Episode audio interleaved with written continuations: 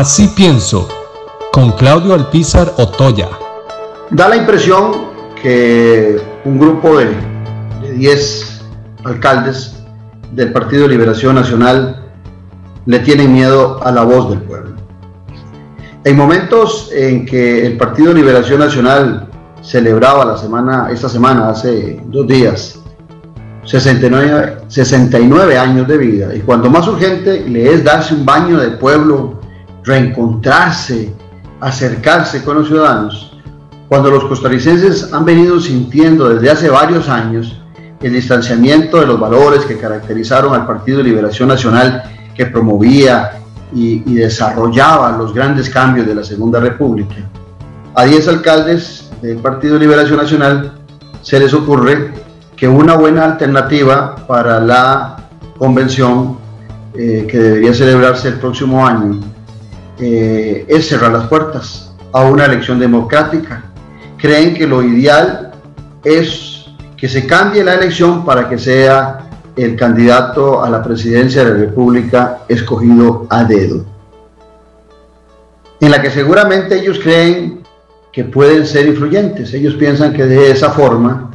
eh, podrían ellos influir o escoger el candidato de Liberación Nacional. No hay la menor duda de que estos 10 alcaldes, eh, encabezados por el alcalde San José de Johnny Araya, eh, son pequeños reyesuelos en zonas muy pequeñas del país electos a veces con poca eh, votación, pero los hace sentir que están empoderados dentro de una institución que ellos mismos han amarrado por varias décadas o años.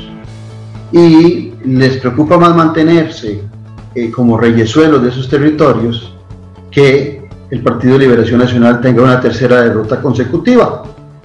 que como bien en algún momento un expresidente de la República, el presidente Oscar Arias, dijo que en Europa, y eso me recuerdo que lo dijo en Noche sin Tregua, que en Europa un partido que pierde tres elecciones consecutivas está destinado a desaparecer. A lo mejor estos pequeños reyesuelos de municipalidades, no todos, pero algunos,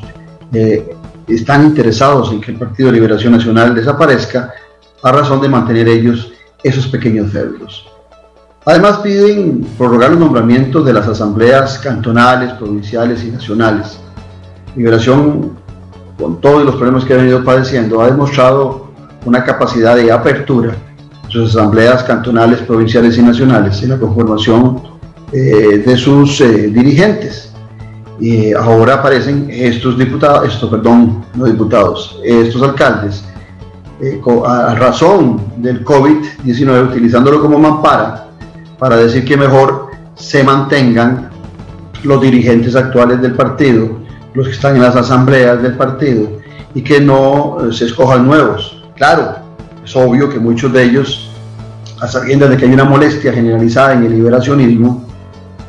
prefieren que se mantengan los representantes de la asamblea actualmente vigente que ellos escogieron, porque también sienten que ahí pueden seguir eh, manejando las riendas de un partido que debería ser ejemplo en Costa Rica por ser el decano de la política nacional, pero que en los últimos tiempos tiene un descrédito y tiene una mala visión, no solamente de algunos liberacionistas, sino que también en general de muchos costarricenses. Así estos alcaldes no solamente pretenden evitar la participación abierta todos los costarricenses, sino que además buscan evitar la participación de los liberacionistas en las escogencias de esos nombramientos para las asambleas cantonales, provinciales y nacionales.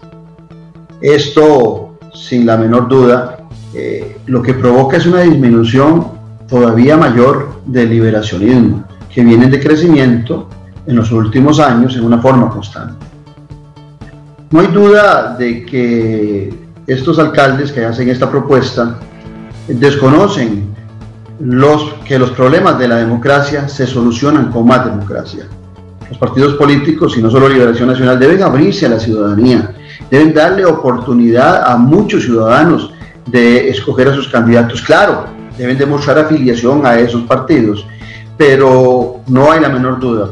que cuando hoy vemos un panorama donde solo un 35, si acaso un 40% de los costarricenses dicen que tienen partido y más de un 60% dicen no tenerlo, pues ese 60% con este tipo de movimientos y con este tipo de intentar hacer clubes electorales a los partidos políticos, terminan aumentando su desilusión y terminan eh, desafiliándose, si es del caso, también de los partidos a que han pertenecido. Lo peor es que encabeza este movimiento un alcalde sin credibilidad popular, el único alcalde del Partido Liberación que ha tenido la oportunidad de ser candidato a la presidencia de la República y se retiró de la contienda sin explicaciones en el 2014. Parece que estos 10 alcaldes quieren ser los verdugos del Partido Liberación Nacional. Y ahí se me viene aquella linda frase de Jean-Paul Sartre cuando dijo, a los verdugos se les reconoce siempre porque tienen cara de miedo.